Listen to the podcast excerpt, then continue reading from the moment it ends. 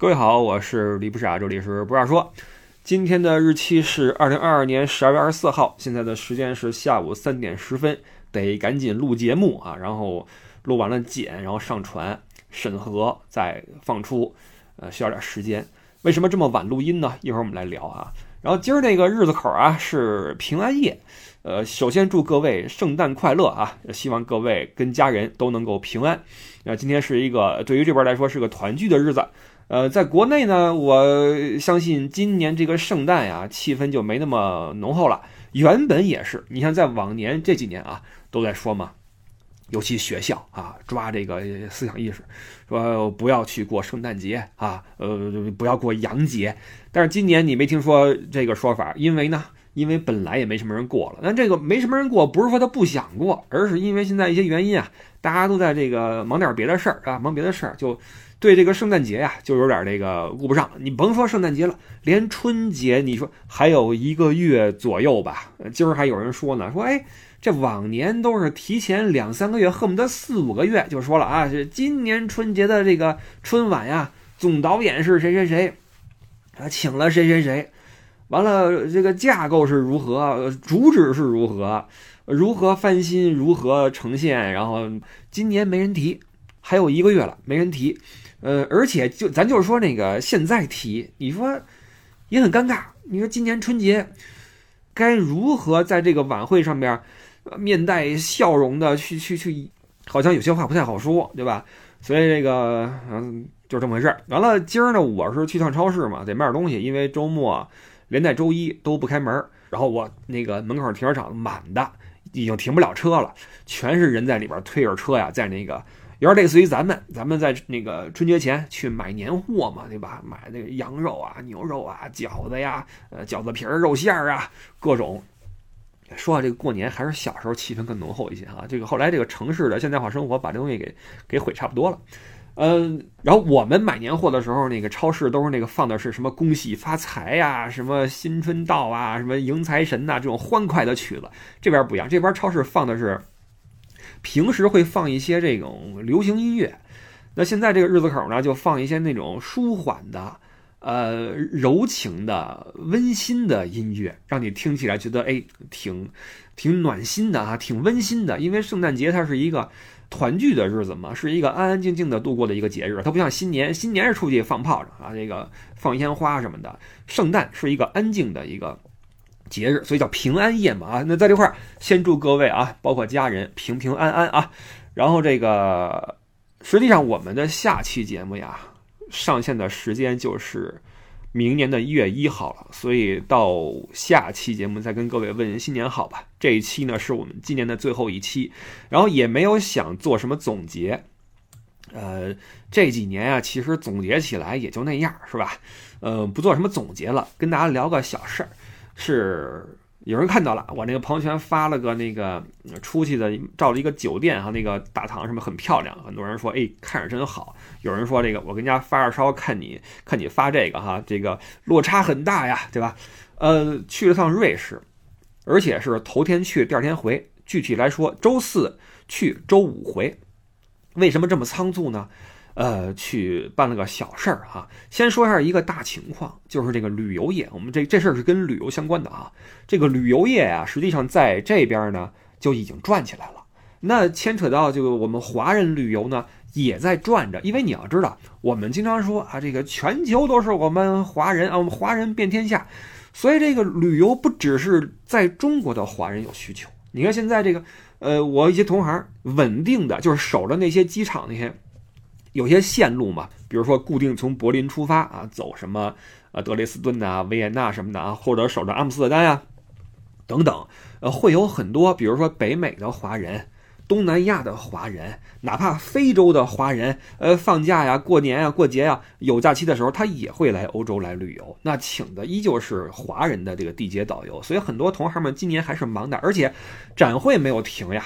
你看哪个展会少得了我们中国展商的身影？那咱们这个作为一个生产制造大国，对吧？科技大国，你必须要跟外界有沟通和往来，所以展会是不能少的。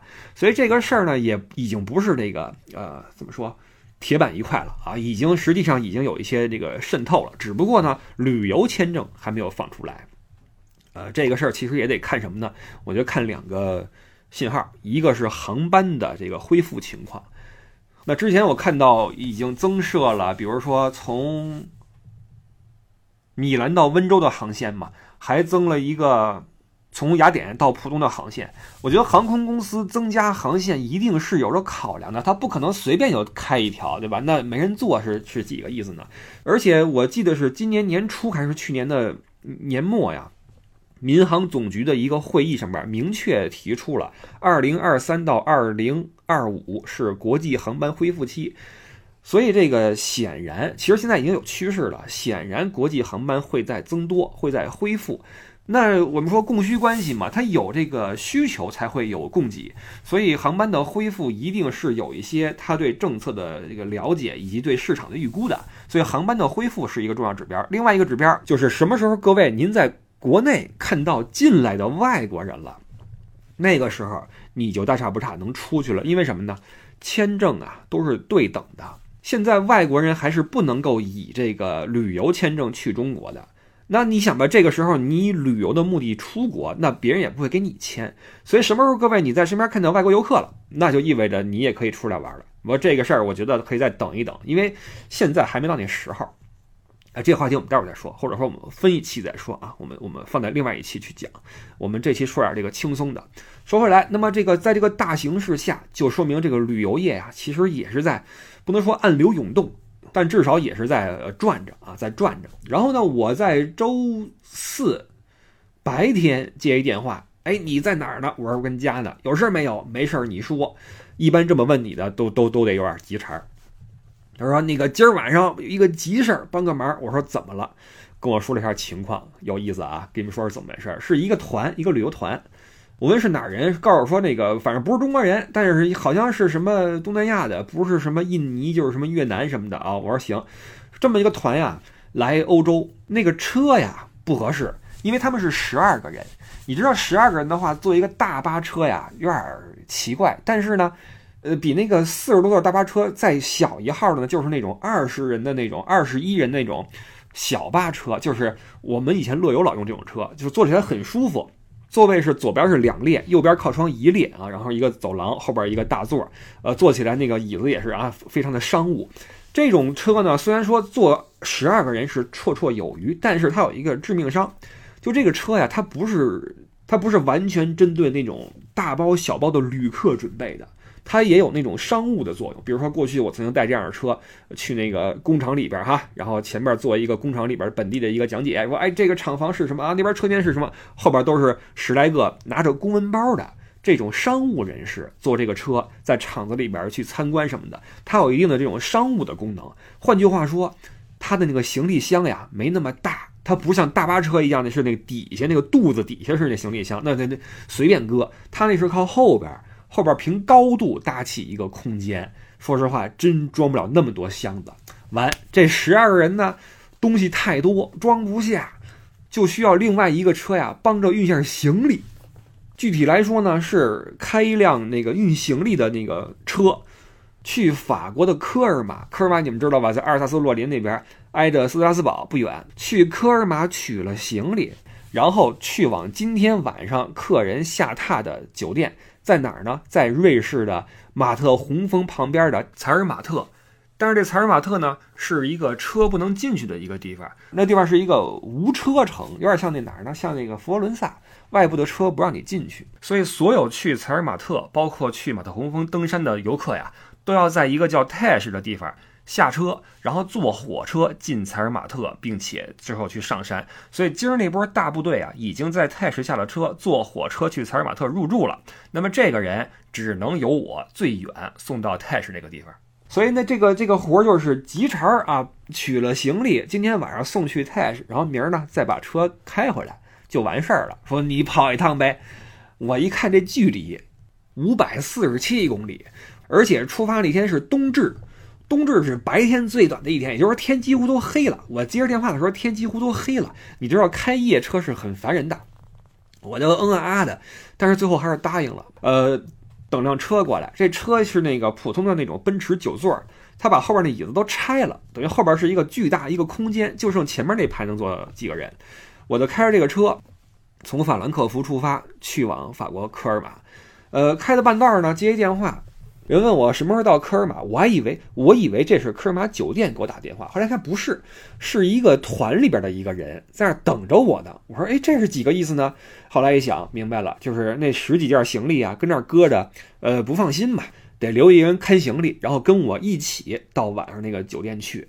而且呢，他不是要过瑞士海关吗？如果说我一个人，我拉着十几件行李过海关，万一人问我说你这是干嘛去？我说我是给人送东西。人问什么东西？我说不知道。这就不好说了，对吧？谁知道你放的是什么呀？他如果要开包查的话，我再没个什么密码什么的，这就是事儿。所以安排了一个团里边的一个人在科尔玛酒店等着我啊。那我就走吧。去之前我就去超市里边买了一些这个适合长途开车所呃几乎是必备的一些东西，比如说这个功能饮料。包括一些这个腊肠之类的，因为这五五百多公里的话，你不停的开，几乎要开六个半小时，而且是不堵车的情况下，你要加上堵车，或者你下去加油，或者过那个海关去买那个瑞士那个票什么的，你需要七八个小时。那我想法就是慢慢开呗，对吧？跟车上吃吃喝喝也无所谓，反正也没什么事儿，就走吧。开车一上道，哎，这个一些熟悉的感觉回来了，因为这朋友们三年了，三年没有旅游。而且在这个旅游停止之前呀，我已经很久没有开这种小车带团了，这都是非常久远的记忆了，让我想起来在最初从事旅游行业的刚入行的时候的一些一些画面。因为这个，你作为一个导游啊，你无非就是带大车或带小车，当然了，还有一个是你在本地讲一个，比如说你讲凡尔赛宫啊，你讲这个荣军院，你是本地的一个地接，你不出这个城。无非这三种。那么我们在刚入行的时候呢，那法兰克福没什么好讲的这种什么博物馆什么的没有，这个就算了。所以要么你是大车，要么是小车。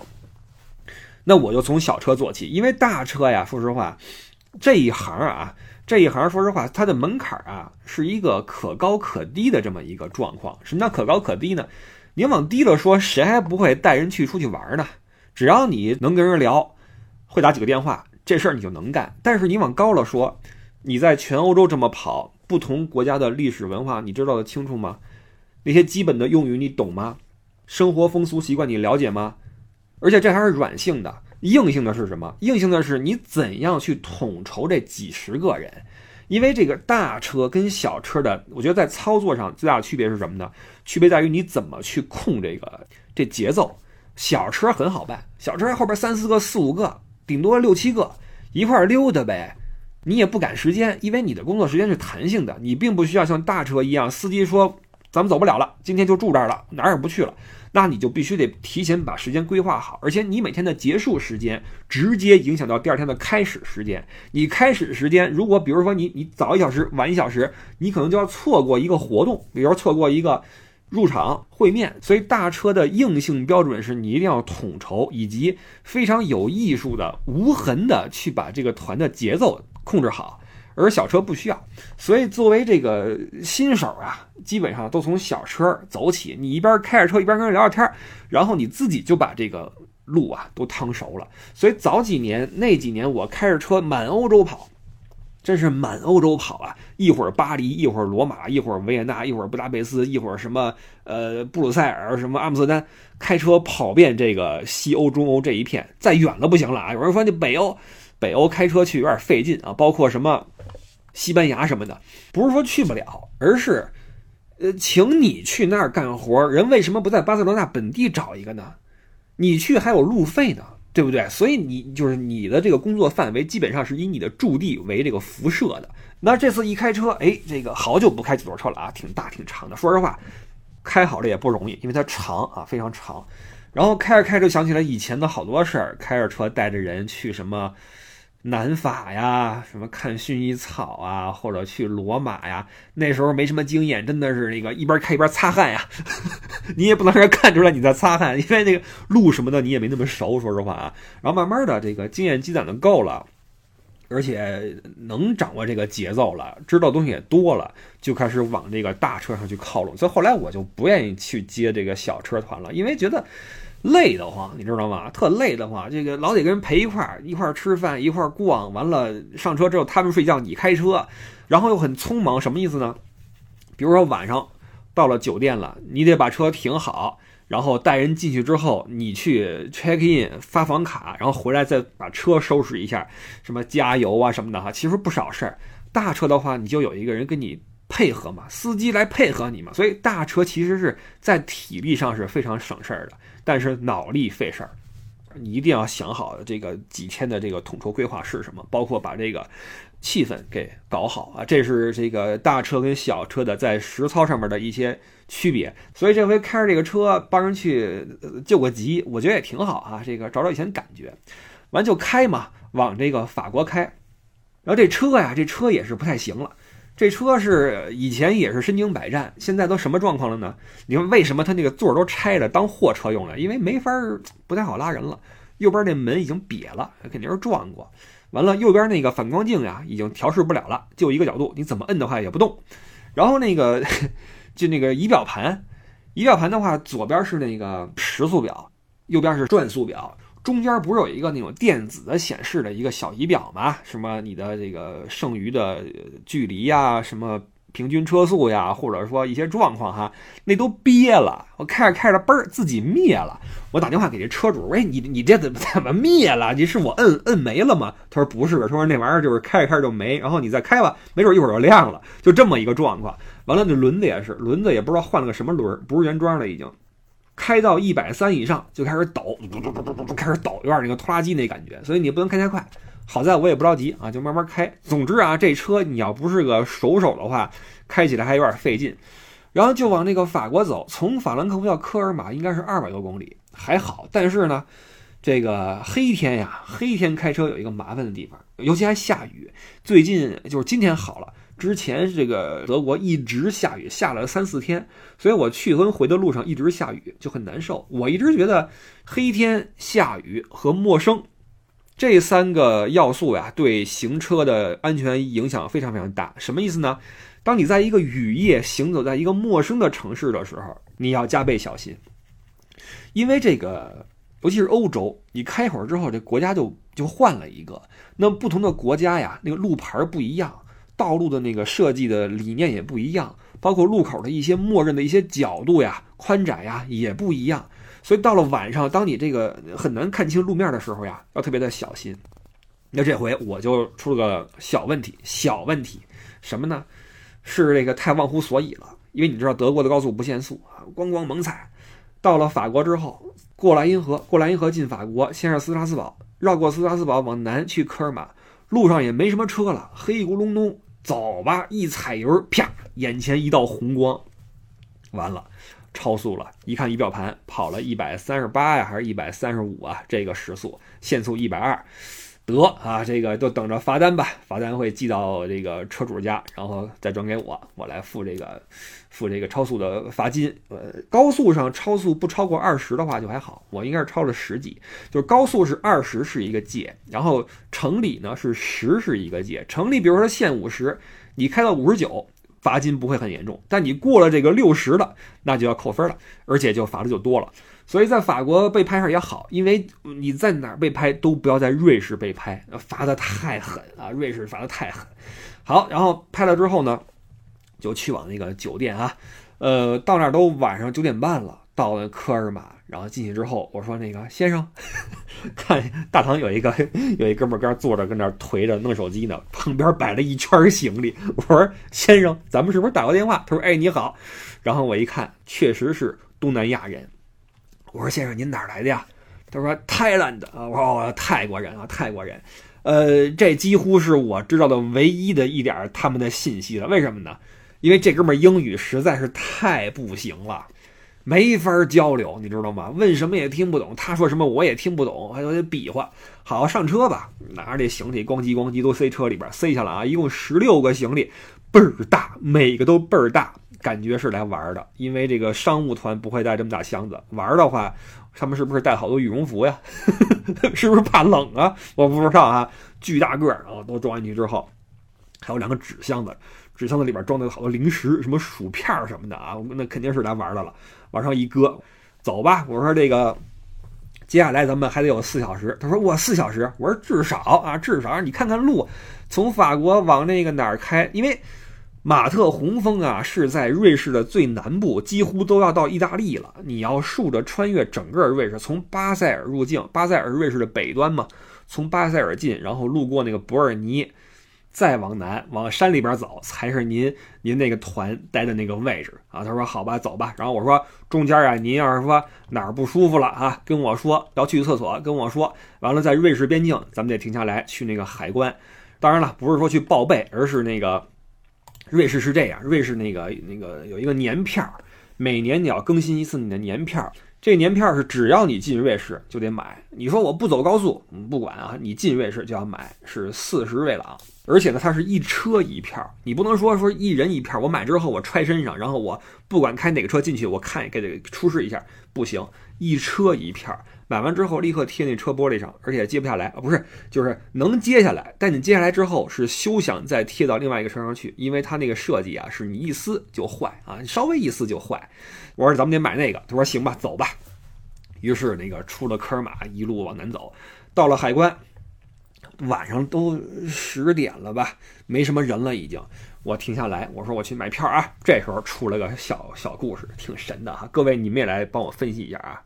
呃，我去那个海关去买那年票嘛，人说四十瑞郎，我说不好意思，我说我没带瑞郎，只有欧元。他说欧元可以，欧元四十五。我说我心想那个欧元这么不值钱了吗？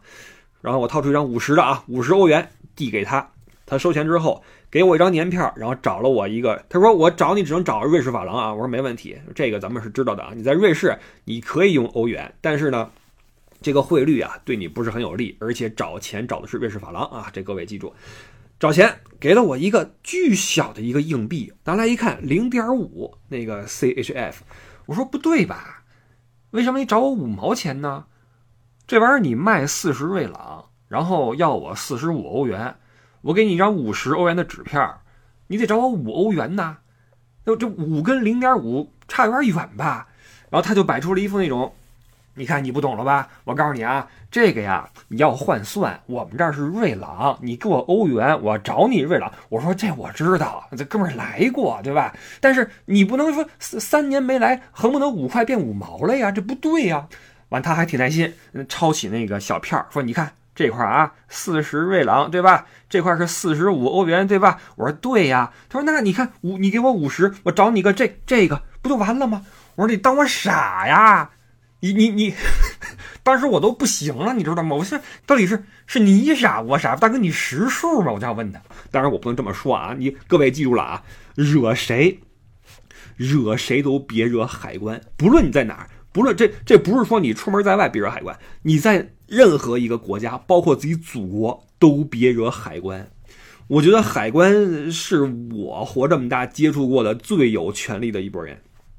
比街上的那个执法者还有权利，所以你千万要小心啊！我所以我就我说不是这么回事儿，先生这不对。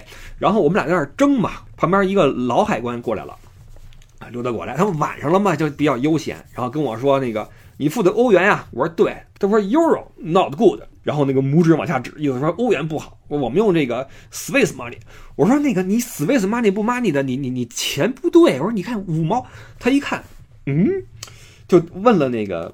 旁边那海关一句说的是法语，我没听懂。旁边那个若有所思，然后拿起那个计算器呀，开始算，还四十五十减四十五。我心想，这你还用算？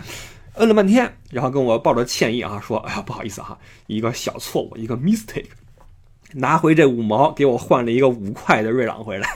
你知道五块瑞郎很大个的啊，都恨不得跟当年那个云的头恨不得那个那个意思啊，非常大。我说这就对了嘛，你。这你数学不好，连五十减四十五你都算不好吗？我当时非常震惊，所以我我就很好奇，他到底是没算明白呀，还是诚心呀？我是倾向于认为他数学不好，因为这个海关他做这事儿可不太应该哈，就故意找错钱不太应该。而且如果他是故意的，他应该在第一时间在我提出异议的时候立刻修正，因为他自己明白这事儿是不对的。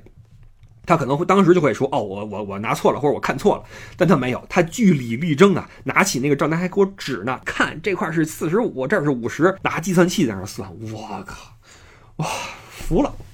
好，讨回了这五五瑞郎啊，揣兜里，然后继续出发，就进了瑞士。呃，巴塞尔这个地方啊，这个从德国进瑞士的话，要么是走巴塞尔，要么是走苏黎世。我走苏黎世走多一些，因为其实走巴塞尔更快。但是呢，因为从德国进瑞士的话，通常旅游团的话，往往是从巴伐利亚过去，或者从斯图加特黑森林往下走，那么走苏黎世会多一些。苏黎世这个城市啊，还比较漂亮一些。巴塞尔啊，就旁边就是那个那个城市的工业化气息非常非常重，什么化工厂啊，什么机械厂啊，就明面的就摆在城市的边上啊，就感觉就是一个化工城市。确实，巴塞尔的化工是很强的。那城市里边我去过一两次，就没有太多的看头啊。瑞士主要靠景色嘛，但是你也不要以为所有瑞士城市都那么的那个啊，这个风光如画。起码在边境不是这样，巴塞尔的话肯定就不是。那么就在瑞士的高速上一路向南驰骋啊，就是到伯尔尼什么的。瑞士高速呢，呃，质量是很好，但就一点就是，呃，只有两车道。就双向四车道，我就有点窄。就当然这这个国家它也小，人也不多，它修成这样的话是够用。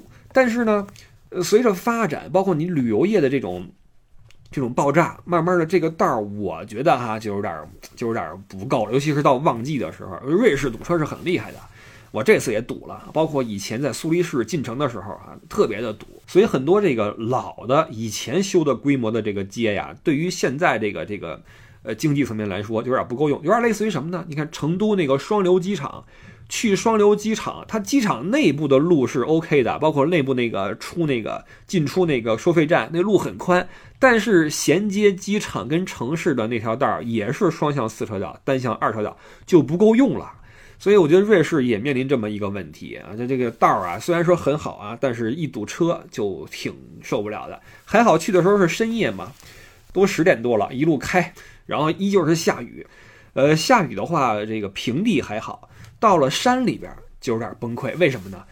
雾气太重。这次就是遇到了一个非常，就是我开车这么多年在欧洲哈，遇到了雾最大的一次，能见度恨不得也就是十米以下，真的是就举步维艰了。因为你的车灯打出去呀，只能把你前面那团雾照亮，你只能看到一个亮亮的一个雾团。什么路都没有，只能跟那儿非常慢的速度的慢慢的往前蹭，很难受。然后这个时候就出了个问题，就是我忘了这车的雾灯在哪儿了。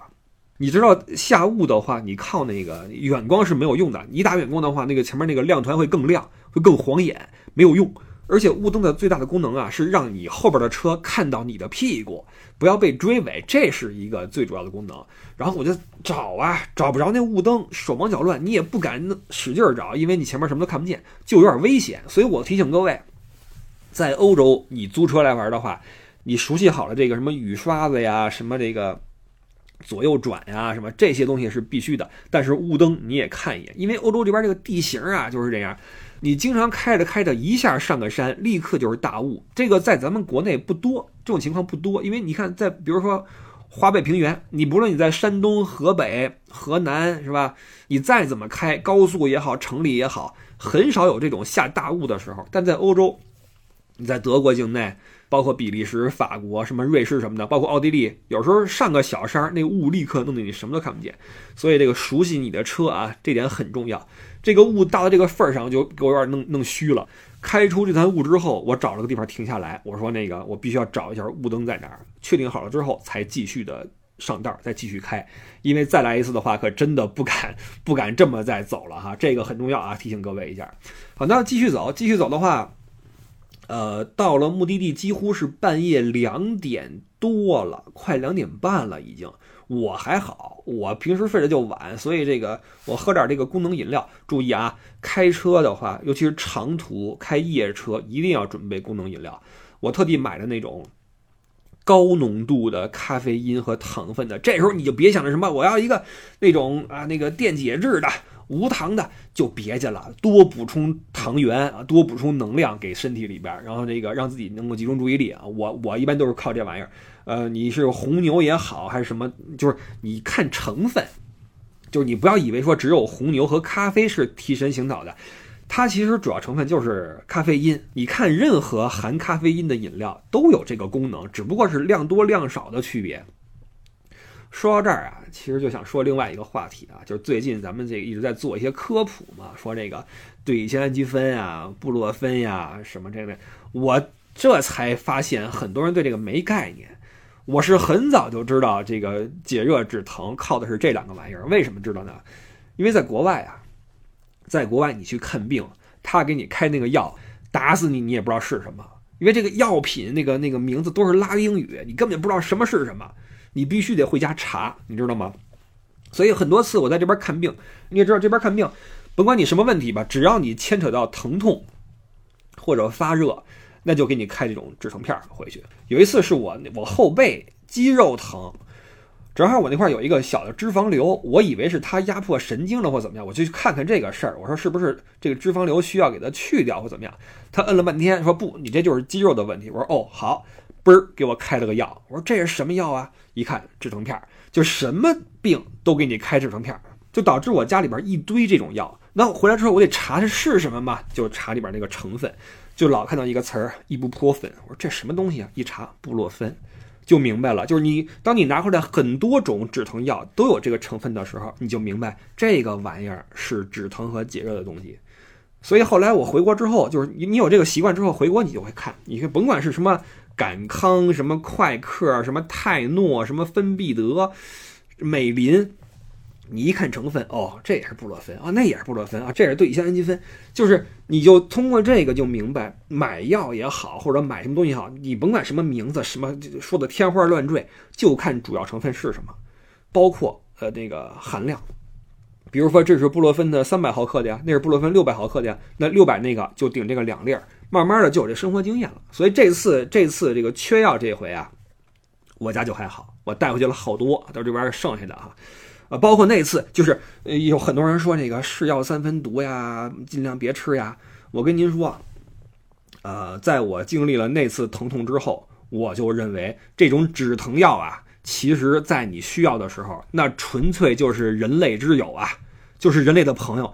因为那是那个我接乐游那次，因为上团之前过于紧张、过于焦虑，导致出发那一天头天晚上只睡俩小时。俩小时之后，我就起来坐飞机，从法兰克福飞去罗马，接了听友开始去玩。到了第三四天就不对劲儿了，觉得这个就你这个腹股沟的右侧呀，就是那个胯骨轴子，胯骨轴子往里边一点，那个皮肤特别疼，火辣辣的疼。我一开始以为是不是什么肌肉或者哪儿有什么炎症什么的，忍了两天，后来不行了。然后晚上一看，哇塞，吓一跳，开始起泡，这一下就明白了。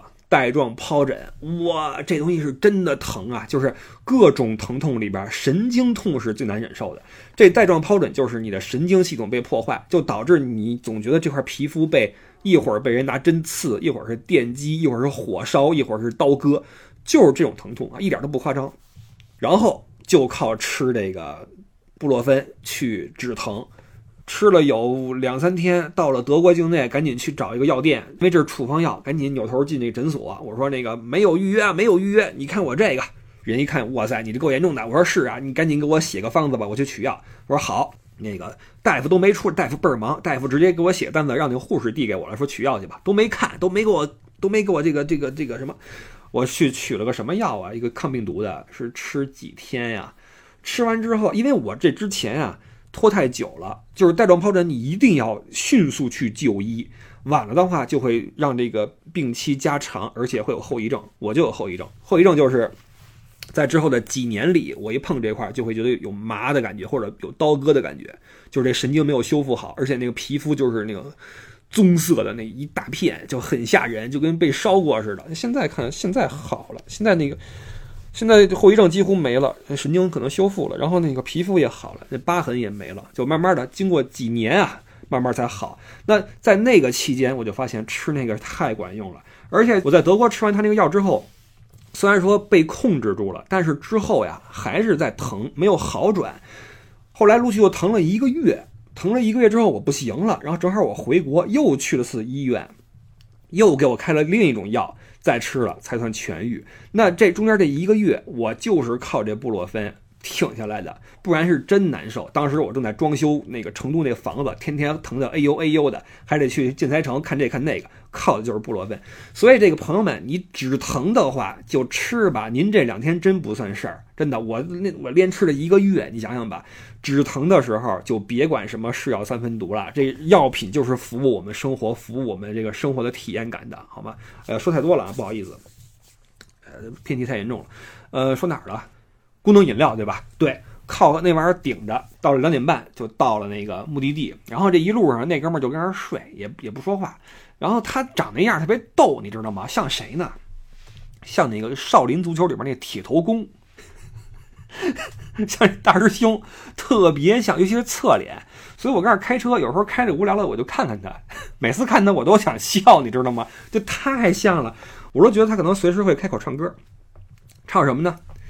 修炼功夫好耶，就唱这个真是好，就这倍儿逗。然后带着他，他这也不怎么说话啊。到了那个位置，然后呢，来一电话给我活这个人呀，说，呃，他住那个位置呀，在采尔马特。然后他呢又执意想和自己的团队睡在一起，可以理解呀，因为你想吧，十二个人出来玩，然后现在决定留下一个人出来看行李，那怎么就选上你了呢？为什么你这么倒霉，对吧？那那十一个人是吧？Ocean Eleven 走了，吃啊喝的睡下了，你跟那儿等到九点半，被一个车接上，开了四个多小时，到了这个目的地还不能够进去。我说那我说那车进不去呀？他说没事，我我叫了个出租车，因为出租车可以进，叫了个出租车在那个火车站交接。我说哇塞，这么慢，出租车呢？过去之后搁那等啊，等人来接人。当时那个情况就像什么呢？像那个黑帮在在交易。整个火车站一人没有，万籁俱寂，外边下着雨啊。那个对了，到那个泰市之后呀，地上的积雪就很厚了，因为那是山区了。就是你在瑞士开车啊，尤其当你去一个景点的时候，你要做好心理准备，往往最累的是最后那一段，因为景区都是在山里面，你往山里面开，必然要翻山，必然有那个发卡弯呀、上坡下坡呀，或者窄道啊，都会有。所以我运气还好，就是。路边虽然很多积雪，而且有点下雪，但是气温没那么低，导致路面没有结冰。不然的话，还真不好说，你知道吗？真不好说。跟那块就带着哥们儿搁那等着，等了五分钟、十分钟啊，来出租车过来跟我说：“你是那谁吗？”我说：“对。”他说：“人呢？”我说：“在车里哈。”嘣儿拉开门交接，这哥们儿从我这车出去，然后上了那个车，嗷继续往采尔马特开，就给他送走了。那他走之后，我这车里还有十六个行李。我就去我那个酒店，然后把车门锁好，去里边去那个入住。那酒店已经下班了嘛，把我那个卡呀，拿一个信封包好，写上我的名字，在门口一放，刷卡进去之后，那前台上面摆着我那钥匙，拿着钥匙进屋，哎，就算完事儿。然后呢，旅行社跟我说还有一个事儿，就是你这个东西呀，应该是给这个团的司机，司机目前就睡在你这个酒店。呃，理论上司机啊，明儿一早上起床你就可以交接，但是这个活儿你要等到中午才能做。我说怎么了？他说我们要换司机，因为这个司机啊，客人不满意。所以你呢，你千万不要把行李给这个司机，因为一旦咱们的行李去了他的车上，他就可以拿这个东西来要挟我们了。我一听，我估计是不是？这司机可能哪儿做的不到位呀，或者说跟这个团没有相处好呀，客人投诉了，然后要怎么样？那司机的话就会说：“我人来了，我你钱得给我呀。”那是不是这块客人想不付钱或怎么样？那旅行社就很难办，就要去处理这个事儿。那所以就更不能让这个行李到司机的手上，对吧？那事儿不就不好办了吗？我说行，我躲好。他说你千万别碰见他，千万别打招呼，别别别别跟他交接。我说好，我躲着躲着。然后第二天到了中午。一个另外一个司机从卢塞恩开车开一大巴车到了这个泰市才跟我交接，呃，包括那个我接了那哥们儿接大师兄的时候，他还问我，他说你怎么来这么晚呀？我说我从法兰克福过来，这这距离在这块儿。他说为什么那个不找一个距离我近一点的人来接我呢？我说您看看您这地方，您在科尔玛，有什么导游和地接会住在这儿啊？您这块儿好，一个小城，德法边境又靠近瑞士，最近的大城市那斯图加特可能还行，近一点，或者苏黎世近一点。但是问题是，您这个活儿，您得需要一个能装十几件行李的九座小车，没人有这种车呀，能找着这车都不容易，你知道吧？能找一货车都不容易。您说用大车拉的话，那更贵。所以这是一个最经济的、最快捷的方法，就是我过来接您了。他也不知道听懂没有啊，反正我所思啊，就这样。所以这个旅游就是这样，一个团一旦出发了，中间有任何的意外都很难办。不论你说我要换司机，或者这车抛锚了，或者我要换导游。都需要这个后台呀，就是旅行社呀，手忙脚乱给你去调配去啊，这个哪儿调个车过去，哪儿派个人过去等等哈。那这个新的司机就是瑞士本地的，之前那司机是意大利的，不知道是因为什么问题啊。总之，这个团呀，据我所知没有请导游。实际上你在境外的话，如果没有导游的话，你很难跟司机有一个无缝对接，因为这边的司机的工作方式，包括这个工作的一些细节啊。跟在境外、跟在欧洲以外的国家是不太一样的。有些东西就是，如果你没有一个人给你讲的话，你可能很难去弄明白。所以说，这个这个环节得有一个人。他们没请，英语又说成这样，所以我估计是不是哪儿有点有点误会吧？我猜测啊。然后这新司机中午十二点半才到，我跟他把行李搬好之后，我说啊，一路顺风，我就往回开。然后往回的话就是二十三号。二十三号几乎就是圣诞节前的最后一个工作日了，然后到了下班时间，我全是车，整个瑞士那高速上，哇塞，就出不了巴塞尔了，堵了得有一个多小时才出来。出来之后直接进了德国，开始哇，你可不知道这个所有的车瞬间加速，因为都堵了一个多小时了嘛，瞬间提速哇往前开，赶路。然后昨天晚上挺晚的了，我才到了到了家。因为净加油了，呃，为什么加那么多次呢？因为在瑞士境内啊，尽量少加油，瑞士油贵，现在油价涨了嘛。你在德国，呃，柴油的话一升是一块七，瑞士两块，一升差了三毛，十升就是三欧元。那你这一箱油六十升就是十八欧元，这不是个小数，对吧？所以你这个油在哪儿加，你要想好了。所以我就尽可能的在瑞士少加一点啊，撑过了瑞士。再加油啊，再买东西，因为瑞士东西贵嘛，对吧？就这样精打细算，然后昨天晚上回到了家里边来啊。这二十四小时打了个来回。本来呀，本来我还说，因为采尔瓦特那儿我没去过，我没上过那个马特洪峰。一般我带的团呀，都是走的是瑞士的东边和北边那一块儿，那块儿的雪山主要就是那个铁力士峰和少女峰这两个峰，我经常上，就很熟悉了。但是南边那个马特洪峰，我还真没上去过。本来我想的是，反正也没事儿了，第二天我自己去一趟。但是那个呃天气太差了，特别的阴，而且下雨，我也没穿防雨外套，然后那鞋也不是那种登山的鞋，就穿一慢跑鞋来了哈，就就想开过来开回去了，所以这就不适合在这个天气出去玩。而且他们这个这帮客人们，他们在第二天上山，我估计体验也不会很好，因为天气实在是太糟糕了。这个这些雪山呀，就是，但是瑞士在夏天哈，包括春天、秋天。阳光是很充足的，但冬天的话得看运气。所以我一看这天儿，算了，就就回去吧。于是嗷嗷就开回了家。这就是跑出来这一趟。所以很多人以为我是不是出来玩来了？不是就是有一个急活让我帮个忙，就是如此。然后呢，据我所知，明年的话，呃，旅游还是会再多一些。我指的还是不是国内啊，我指的还是这个华人的旅游还会再多一些。所以慢慢的就也走起来了。呃，这一趟为什么会？费一些口舌跟各位讲这么一个流水账呢，呃，因为确实太久没有在旅游这个行里边跑过了，这么跑一趟还挺开心的，要想起很多好玩的事儿以前的，而且呢，在你入住的那一瞬间呀，你就找到了一个久违的感觉，什么感觉呢？就是白天跟大家这个聊完了，也吃完了，都挺乐呵的，发完房卡之后进屋之后，包一扔，彻底放松的那一瞬间，这还是挺值得怀念的。就是这个工作，我是非常的喜欢这个工作的，因为它可以。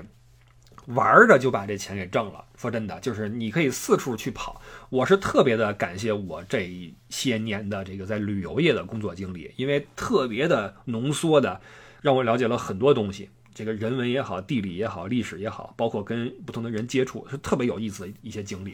然后这次在酒店一入住，哎，那感觉就来了哈。这个拿了钥匙回房，这个那个的就很开心。第二天早上起来去那块吃点早饭，把那个大厅照了个照片儿。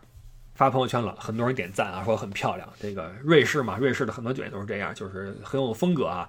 老板也是，老板这个是熟练掌握 N 多个语言。我听到他跟人说英语，跟我说德语，又跟人说意大利语，我估计法语也会。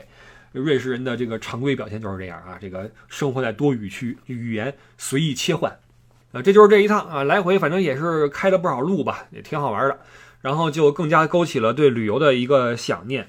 但是呢，我们开篇也说了，就是现在啊，现在咱们先别聊那么多这个出境游这一块儿，因为还没到时候。这样吧，我们先告一段落好吗？可能下一期等到明年的第一期来说说最近的这个这个情况。现在有点这个兵荒马乱，很多人的想法呢也是可能比较焦虑或者比较的不开心。这几天群里边就是吵架的，说着说着就不对付了。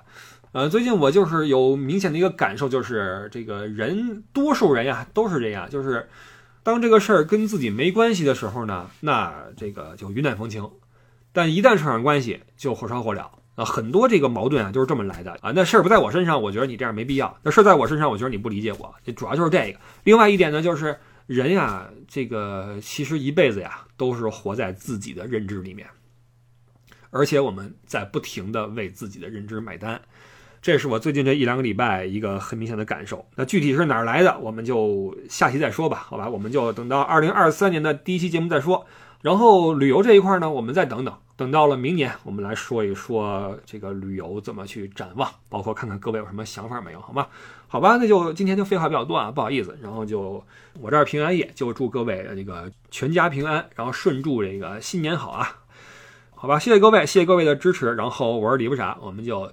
下周日早八点再见，拜拜。